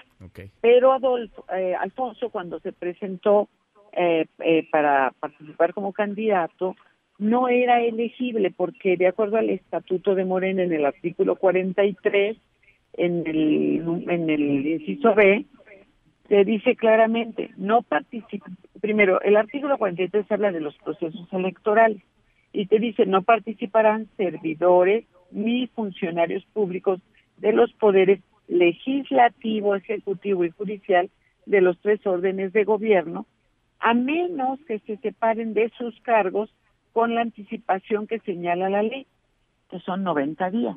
Mm. Entonces no era elegible ni él ni otra diputada que, que, plantearon para, para ello. Tampoco, pásale un poquito, eh, tampoco era eh, elegible este otro otra bueno primero no podían ni hacerse elecciones pero voy hablando de las personas porque tú me preguntaste. También hicieron una propuesta de una persona que no es ni militante de Morena. Nosotros para llegar a las asambleas selectivas del, del Comité Ejecutivo Nacional como órgano pues de mayor relevancia eh, pasamos primero por asambleas distritales, ¿no? Se eligen en su distrito electoral, ¿no? Yo fui electa en mi distrito, que es el distrito 24. Después eh, eh, vas a asambleas estatales y luego venimos a la, al nacional. Y en el al nacional llegan muchos que son consejeros distritales, aun que no sean estatales. Entonces, eh, pues, tienes que ser consejero para llegar ahí y, participar. Entonces te eligen, te proponen y te eligen, fue mi caso, y así es como llegas al Comité Ejecutivo Nacional. Entonces el estatuto establece que cuando no hay procesos electorales internos, no se pueden elegir a, no se puede elegir a nadie. Entonces existe dentro del artículo 38 en la tercer, eh, fracción tercera dice que en el Comité Ejecutivo Nacional acordará a propuesta de la presidencia el nombramiento de delegados para atender temas, en su caso funciones, de los órganos del partido a nivel nacional, estatal, distrital, federal y local, regional y municipal. Entonces, se elige, no, no es que puede haber actos selectivos en, el medio. No existe en nuestro estatuto ni los interinos, ni los provisionales, ni nada de estas cosas que están tratando de inventar. O sea, ¿se la sacaron de, la, de la manga, de plano, J. Cole? Se la sacan de la manga y no pueden tratar de que eh, la sala superior las valide, porque el, la sala superior pues es nuestro máximo órgano electoral y solamente puede legislar en función de la ley y de los estatutos de cada partido. Y nuestro, nuestro estatuto puede ser que tenga vacíos en otros temas, pero en estos temas creo que es muy puntual en quién convoca, qué facultades tiene cada órgano, qué requisitos tiene que cumplir cada, eh, cada asamblea, cada evento que se realiza para ser legal. Y la propia sala regional había anulado el consejo anterior, al que le llamaron ampliados, tampoco existen los consejos ampliados, y normalmente los consejos son con consejeros, no se meten con relleno. Entonces la sala superior nos dice, ah, es que hubo mil personas. No, la sala superior dice, a ver, estuvieron los consejeros, se requieren mínimo 151. No hubo 151 consejeros, es nulo. Y así anularon el, el anterior, este, el consejo, este, eh, ¿cómo se llama? El consejo que le dijeron empleado. En este también metieron a gente que no solo no eran eh, congresistas, metieron gente que no era ni de, ni de Morena, y hay fotos, porque hubo gente nuestra que fue, que participó, solamente para sacar fotos y demostrar lo que estaban haciendo. Inclusive hay un video que me mandaron hace unos días, donde hay una compañera que no he identificado quién es, pero que está gritando cuando dice, vamos a votar, y ella dice, no hay quórum, y vamos a votar, silencio, vamos a votar, pero no hay quórum, gritaba ella desesperada. No, pues no, no había quórum. Y entonces sin quórum deciden votar cuando su propio orden del día no establecía que iban a hacer actos este, para votar, mm. ni tampoco para destituir a nadie. Y en las fines prácticos, te das de cuenta, estuvieron destituyendo a varios de mis compañeros del CEN y a mí de ser presidente en funciones cuando soy estatutariamente presidente en funciones. Mm. ¿no? Tendrían que hacer un acto tú estás firme, tú estás firme, Jacob, en la, en la dirigencia, digamos, por ahora el tribunal pues no, no ha dado la última palabra, pero dices a todas luces fue ilegal ese sexto Congreso Nacional del Partido, el sexto Congreso Nacional de Morena. ¿Tú has platicado en estas semanas con Ramírez Cuellar, con Alfonso Ramírez Cuellar?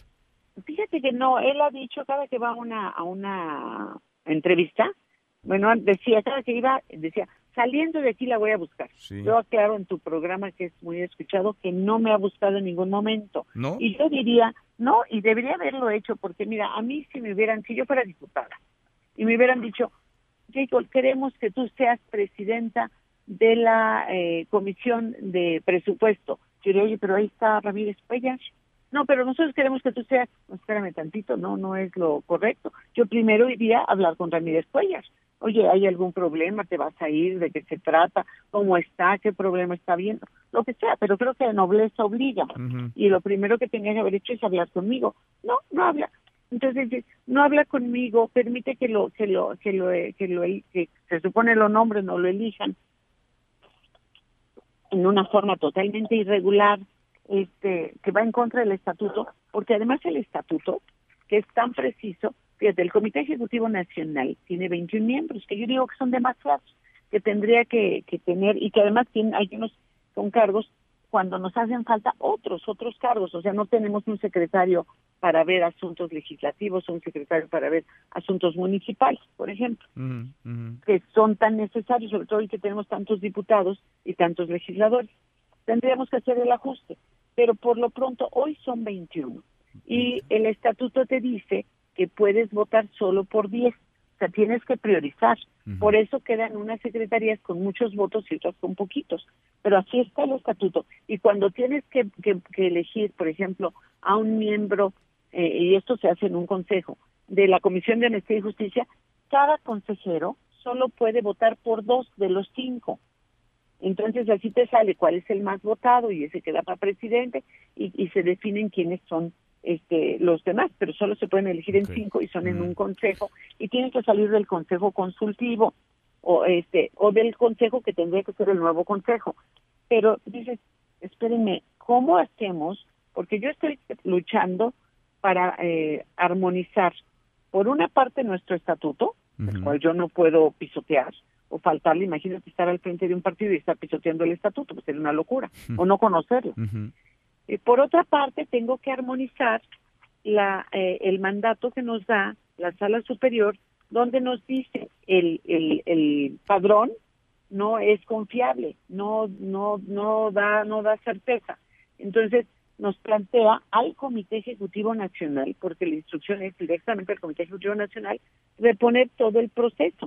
Pero reponer todo el proceso plantea, que es lo que no quieren mis compañeros, que tenemos que hacer un nuevo padrón, que tenemos que entrar en un esquema de reafiliar para tener un padrón de adeveras, uno serio, y entonces poder ir a las asambleas selectivas, porque no puedes ir con un padrón que no sirve. Pues Pero todo esto lo están haciendo tratando de validar un padrón que tienen total y absolutamente manipulado y que fue, la verdad, la causa de que todo el mundo impugnara, que todo el mundo se quejara y por lo cual nos anularon, nos cancelaron El, el, proceso electivo que eh, anterior que nos lo anularon el 30 de octubre, ¿no? Y existe y existe otra más, hay una jurisprudencia que es la 48 diagonal 2013 para dirigentes de órganos partidistas, no para asociaciones este, empresariales, no para partidistas, así lo dice muy claro esta jurisprudencia, y dice que opera una prórroga implícita en la duración de los cargos cuando no se haya podido elegir los sustitutos por causas extraordinarias y transitorias. Una causa extraordinaria y transitoria en este caso es que no nos dieron el padrón y nos cancelaron el proceso electivo. Entonces tenemos que repetirlo. ¿Qué está diciendo el esposo de Berta? el, licenciado este alcalde Arturo Alcalde. Sí. Bueno, hace una reunión con intelectuales que no son eh, pues gente que conozca los estatutos ni conozca estos temas jurídicos y les dice es que eh, Jacob está eh, diciendo está malinterpretando todo esto en su beneficio eh, ¿por qué? porque las dice la, que las que las eh, entonces, las causas extraordinarias y transitorias, dice él, que son los temblores y las tormentas. Yo cuando me lo venía a contar no lo creía hasta que lo oí, que me trajeron mi video. Dije, no puede ser que lo diga un abogado, porque esto se presta a que está manipulando o queriendo manipular a la gente. Pues urge, urge ya que haya una resolución y que le ponga punto final porque las aguas están muy movidas, muy agitadas y la grilla desatada también en Morena. Una resolución final del Tribunal Electoral. Por lo pronto nos dices, Jacob, yo sigo siendo la secretaria general en funciones de presidenta y Ramírez Cuellar pues es un militante más de Morena y es un diputado con licencia. El propio Ramírez Cuellar sí nos lo dijo aquí, como en otros espacios, que te iba a buscar, que te iba a invitar a un café, que iban a platicar. No ha pasado esto. Sigamos conversando, Jacob. Yo como siempre te agradezco. No, yo te agradezco a ti, espero que me busque. Yo, mira, no hay hard feelings. Yo espero para enseñarle porque tengo muchos documentos. He estado consultando con abogados aquí y allá. No hay uno solo que me diga que estoy equivocada o que están equivocados nuestros abogados en todas partes. Además, yo creo que la, cuando el propio eh, Tribunal Electoral canceló el otro por no tener quórum en el Consejo, imagínate si va a tener quórum el, el, el un, Congreso, pero que, está, que lo convocó quien no debía convocarlo, lo encabezó quien no debía encabezarlo, porque tendríamos que encabezar los dos. Hicieron un orden del día que violentaron, o sea, hicieron todo para que les anularan este, este proceso. ¿Cómo podrían pensar que se los van a validar? Ahí sí estarían haciendo, estaría quedando muy mal el, el, el, el magistrado que avalara esto. Y yo decir claramente, porque lo he dicho y lo voy a seguir diciendo, yo no voy a hacer nada ni en contra de mi estatuto, nunca en mi vida yo he sido presidente de Canacinte, jamás he hecho algo en contra del estatuto, ni, ni en contra de la ley. En mi, en mi haber eso no va a estar. Pues a ningún precio nadie me va a señalar por ello. Y yo voy a ser garante de que se respete y se cumpla al pie de la letra. ¿no? Porque esto en verdad es inaceptable. Y ¿qué está haciendo para que engañen a la gente como lo han engañado. Y vale la pena terminar diciendo, sacaron un, una nota diciendo que un conjunto, imagínate el papelón, que un conjunto de, de, intelectuales le pedían a la sala superior que fallara a favor de Ramiro Cuellar. Imagínate qué, qué, qué, personaje pensante y capaz va a hacer una petición de esas. Lo más que puedes hacer es decir, apéguense a derecho, apéguense al estatuto, respeten el estatuto, apéguense a derecho. Pero tú no puedes decir, oye, paguen a mi favor. Imagínate eso, es una pena. Pero luego hablé con gente que estaba en esa lista, como el padre Solalinde, eh, busqué a Alejandro Bichir, Ya no busqué más. Cuando ya ellos me dijeron que nunca firmaron nada y que no tenía nada que ver, dije, otra mentira más. Y luego sacaron una de diputados y también iba a buscar a diputados. Pero luego vi que eh, diferentes diputados se empezaron a desmarcar y dijeron, no es cierto, yo no firmé eso. No es verdad. Hay una diputada, me, me, me, Merari, que dijo, no, y no recuerdo quiénes son los demás, que empezaron a desmarcarse. Entonces, se están construyendo en base a mentiras y en base a engaños. Es algo inaceptable. Y luego fueron a decir a la sala superior que era una línea del presidente cuando el presidente se ha cansado en decir que él no se mete en una línea que es respetuoso y usar el nombre del presidente. O sea, sí, sí han ido a extremos muy grandes. Pues ahí está, la grilla que sigue. Jacob, vamos platicando. Gracias. Gracias a ti, Manuel. Gracias, muy buenas tardes. Igualmente es Jacob Polemski. Nosotros cruzamos la media ya a la hora con 32. Vamos cerrando esta tarde de viernes. Vamos cerrando la semana. Lo hacemos como todas las semanas con nuestras letras de oro. Vengo a aprender. Yo, desde gran nación Porque el papá de ustedes de Santo Claus, ¿qué hubieran hecho ustedes? Letras de oro.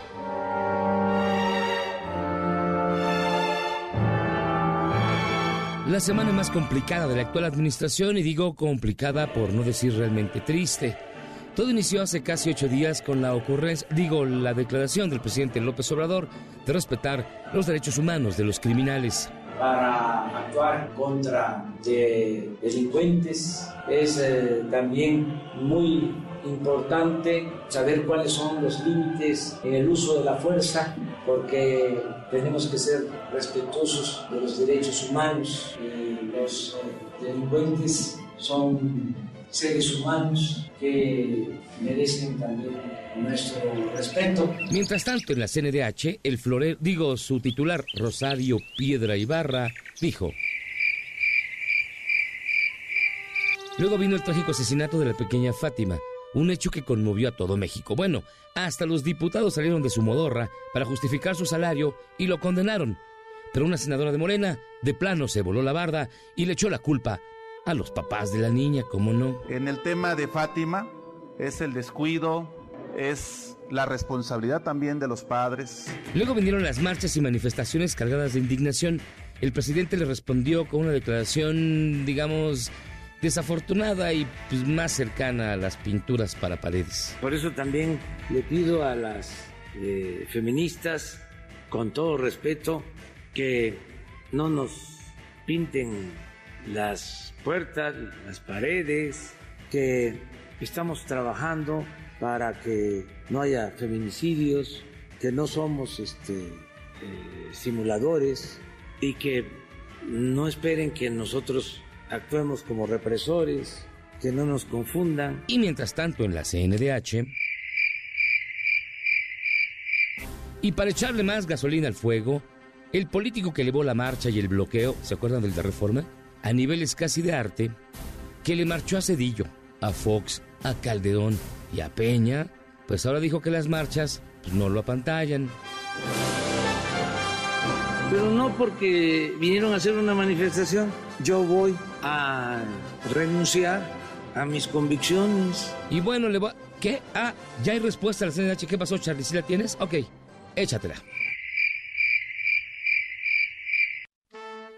Y mire, al final ya descubrimos, lo único bueno esta semana es que descubrimos quién es el principal asesor del presidente López Obrador. La alentaban no llevar a cabo una política persecutoria, sí de justicia, pero la justicia no solo es castigar, es también prevenir. Me lo dice el diablito, dice, sácales el pañuelito blanco a los conservadores para que se enojen.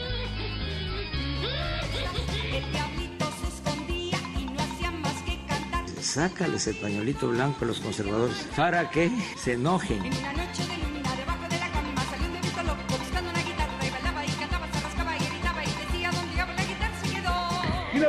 Vengo a aprender. Yo, desde gran nación Porque el papá de ustedes de Santo Claus, ¿qué hubieran hecho ustedes? Letras de oro. Nuestras letras de oro en voz de José Luis Guzmán Miyagi. Pausa y volvemos con un resumen de lo más importante del día. Esta mesa, la mesa para todos te levantes. Podrías perder tu lugar en la mesa para todos. Con Manuel López San Martín.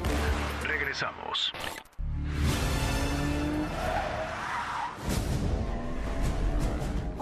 Cancelan en China premier de James Bond por coronavirus. La vigésimo quinta entrega de las aventuras del agente 007 Sin Tiempo para Morir ha cancelado oficialmente su premier en Pekín, así como los encuentros con la prensa previstos en China debido a la epidemia del coronavirus que afecta a este país.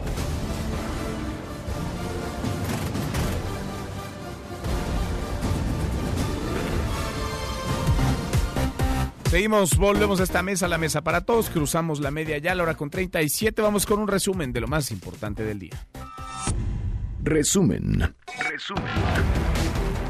Bueno, sigue la historia en torno al terrible, al horroroso asesinato de Fátima, la pequeñita de 7 años. Fueron detenidos esta semana Gladys Giovanna N. y Mario Alberto N., trasladados hoy de la Fiscalía Regional en Atizapán de Zaragoza al antisecuestros en la capital del país y deberán ser trasladados ya por separado cada uno de ellos a un penal distinto. Ya podría ir a Santa Marta Catitla, él al reclusorio Oriente. Esto luego de que se cumplimentaran ya las órdenes de aprehensión en su contra por feminicidio y secuestro agravado. Juan Carlos, tú has seguido la pista desde muy cerca de este caso. Juan Carlos Alarcón, cuéntanos, muy buenas tardes. Efectivamente, pues estos prácticamente son los últimos minutos en la calle de estos dos eh, individuos, estas dos personas que ahora son trasladados a diferentes penales, ella Santa Marta Catitla, como bien lo mencionas, y él al reclusorio Oriente, quedarán a disposición de un centro de detención provisional donde se dará aviso al juez de control para informar de que se ha concretado la orden de aprehensión que giró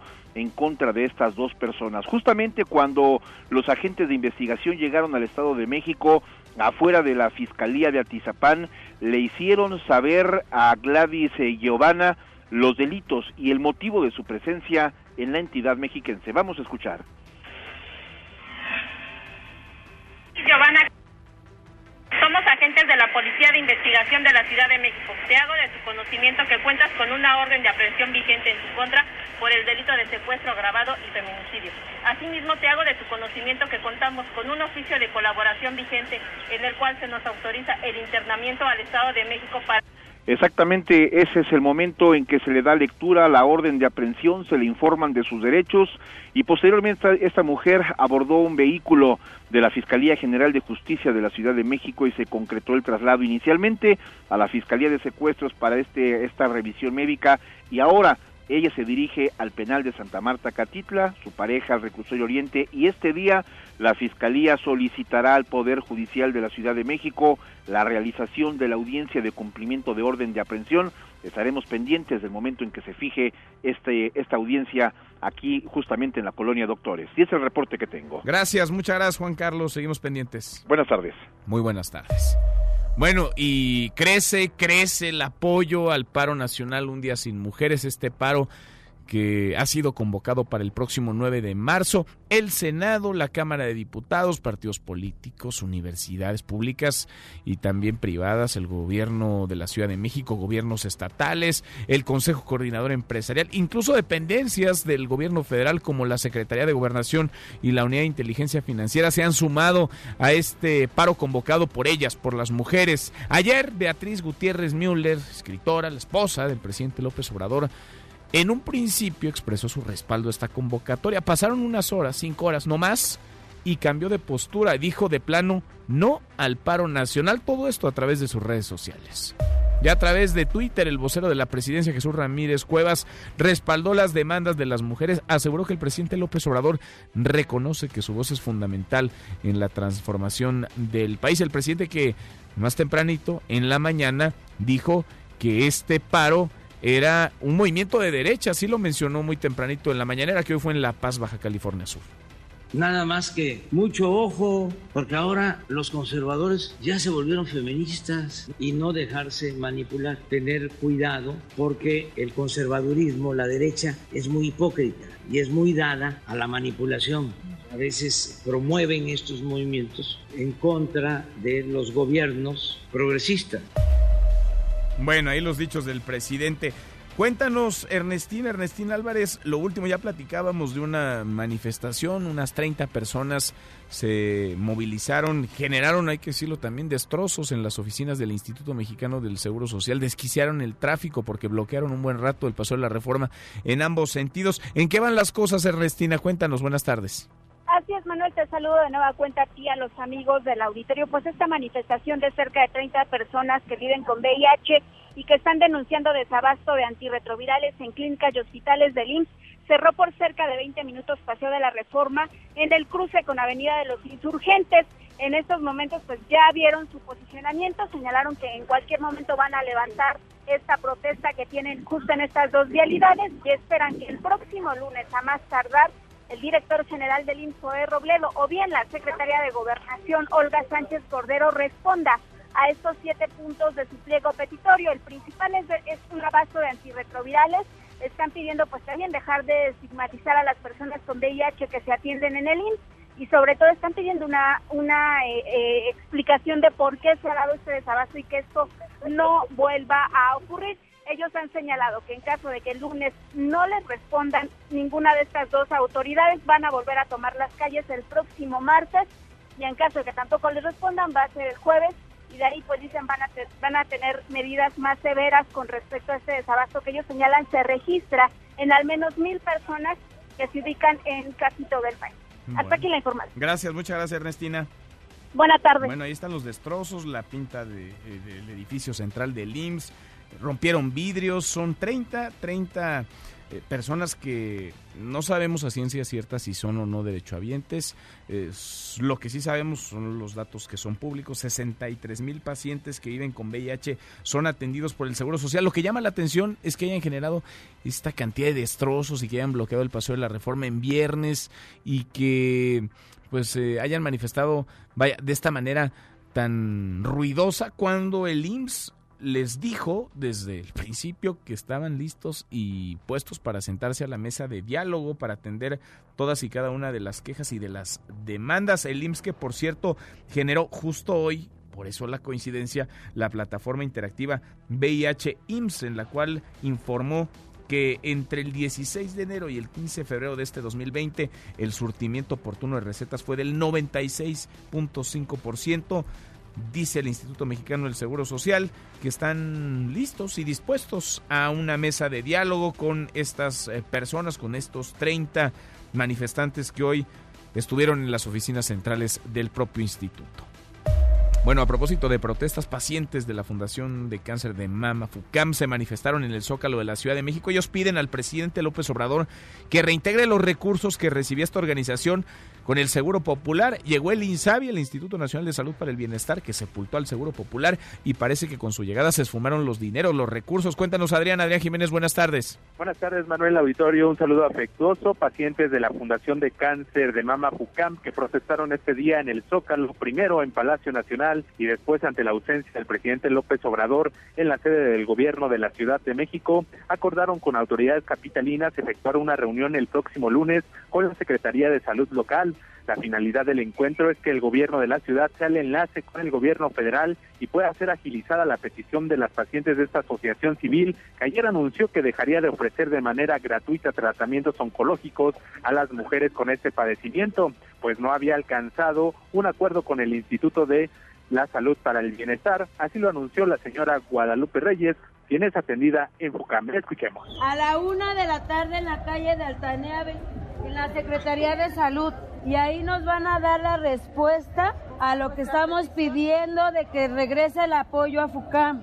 Entonces, el lunes nos van a recibir ahorita la hoja que firmamos la vamos a ir a entregar allá a Palacio para que nos las firmen. Aquí van todas sus firmas. Aquí está la petición. Las pacientes con cáncer advirtieron que en caso de que el gobierno federal no atienda su demanda y deje sin el apoyo a aproximadamente 10 mil mujeres en todo el país, volverán a protestar en Palacio Nacional y a cerrar vialidades. Asimismo, reprocharon a FUCAM que de un día a otro les notificó sin tacto alguno sobre el costo de los tratamientos que van de los 15 mil y hasta los 27 mil pesos por medicamentos que en algunos casos solo son por cuatro días. Manuel Auditorio, la información. Qué tema, gracias. Muy buenas tardes, Adrián. Adrián Jiménez, un asunto de vida o muerto. Ojalá que haya respuesta y respuesta pronto. El INE concluyó la depuración de los padrones de militantes de los partidos políticos y resulta que había varios afiliados que en realidad no existían. Estaban inflados los padrones. Por ejemplo, el PRI y el PRD perdieron casi el 75% de sus afiliados. Cuéntanos, Ernestina. Ernestina Álvarez, buenas tardes. Manuel, buenas tardes para ti, para los amigos del auditorio. Te informo que el Instituto Nacional Electoral concluyó con la actualización y depuración de los padrones de los siete partidos políticos nacionales que llevó a que pasaran de 13 millones a 4 millones de mexicanos que militan en un partido, una depuración de 61.7%. El PRI y PRD perdieron al 76 y 75% de sus militantes. El Partido del Trabajo y Movimiento Ciudadano disminuyeron en un 51% su militancia. El PAN perdió al 38% y Morena al 12%. El único partido que ganó afiliados fue el Verde Ecologista con un incremento del 51%. En esta sesión extraordinaria, el consejero presidente del INE, Lorenzo Córdoba, explicó que la depuración de militantes se dio porque había más de 19 mil quejas de afiliaciones indebidas que hubieran representado multas para los partidos por 517 mil millones de pesos. Escuchen. Basta mencionar que al 23 de enero de 2019, la suma del total de afiliaciones de todos los partidos ascendía poco más de 13 millones 549 mil. Ahora, el dato actualizado al 23 de enero de este año es de 4 millones 280 mil 470 afiliadas y afiliados. Estamos hablando de que se logró un ajuste, una depuración de alrededor de 9.2 millones de afiliaciones. Hasta aquí el reporte. Gracias, muchas gracias. Ernestina, hasta aquí el resumen con lo más importante del día.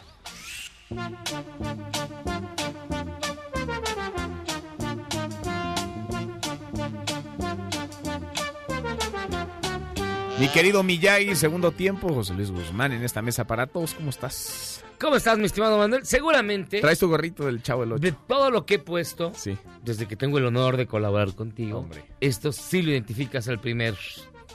De todo, o sea, tú Acorde. dices que de todo lo que has puesto, esto es lo único que identifica. Esto es lo que más Así de pobre.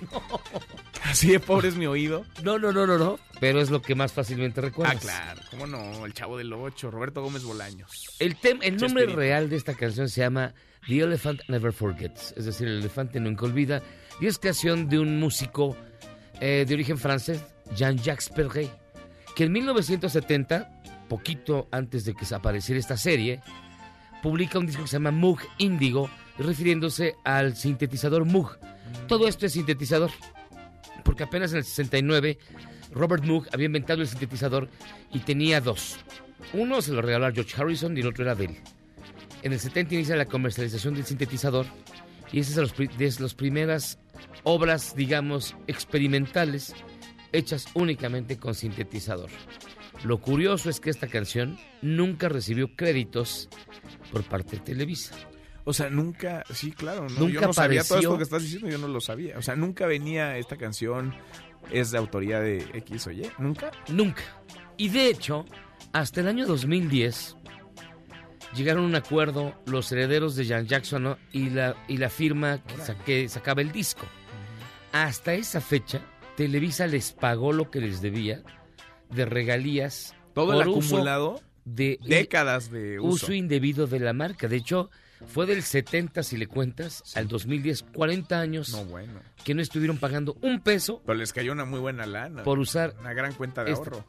Que de hecho, este es un referente cultural impresionante. En la Argentina, donde he tenido tiempo de, y oportunidad de vivir y estar, Donde vive la mitad de tu corazón. la mitad, la otra mitad en otro lado. Este, identifican al Chavo del Ocho como lo más mexicano que hay. Dicen que todos los mexicanos hablamos como habla el Chavo, lo cual no creo que sea muy bueno.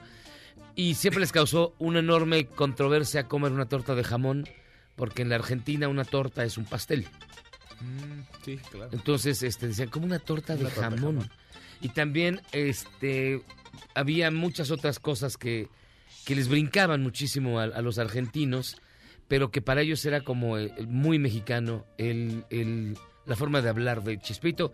Y ellos decían que todos los mexicanos hablamos como habla Roberto Gómez Bolaños, como habla el Chapulín Colorado, como habla el Chavo del Ocho, y etc, etc, etc. Hoy, por cierto, Es el cumpleaños De número Chespirito. 91, si no me equivoco, algo así de Chespirito. nació un día como hoy, hace Porque le- 91 le, años. dedicaron un doodle en, en- en Google, porque hoy, hoy es su aniversario, el aniversario de su, de su nacimiento, pero yo le quise entrar por otro lado. Una canción que, digamos, definió la infancia de generaciones Una canción que nunca supimos cuál. Oye, pero hay homenajes de a montón, ¿eh? En De las montón. redes sociales. A ver, el Tottenham, el equipo inglés, el Tottenham, sacó una una playera con el nombre de Chespirito. Y el número 8, el chavo del 8, evidentemente. Los personajes, vaya, entrañables. se creó un restaurante temático del del Chespirito. Qué joya, ¿eh? Es una maravilla. Miyagi, gracias. Para servirte, buen Muchas fin de gracias. semana. Igual para ti, muy buen fin. José Luis Guzmán Miyagi.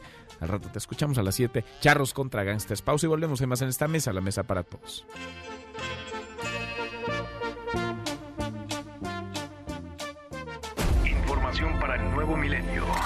Mesa para todos con Manuel López San Martín. Regresamos. Más información y análisis en Mesa para todos con Manuel López San Martín. Seguimos, volvemos a esta mesa, la mesa para todos. Ya menos nos vamos, revisamos lo último en la información. En tiempo real. Universal. Dialogan autoridades del gobierno federal sobre estrategia contra violencia de género en gobernación. El Heraldo de México. El caso de Rosario Robles es por violencia de género, dice su hija. Por coronavirus, Bimbo cierra planta en China.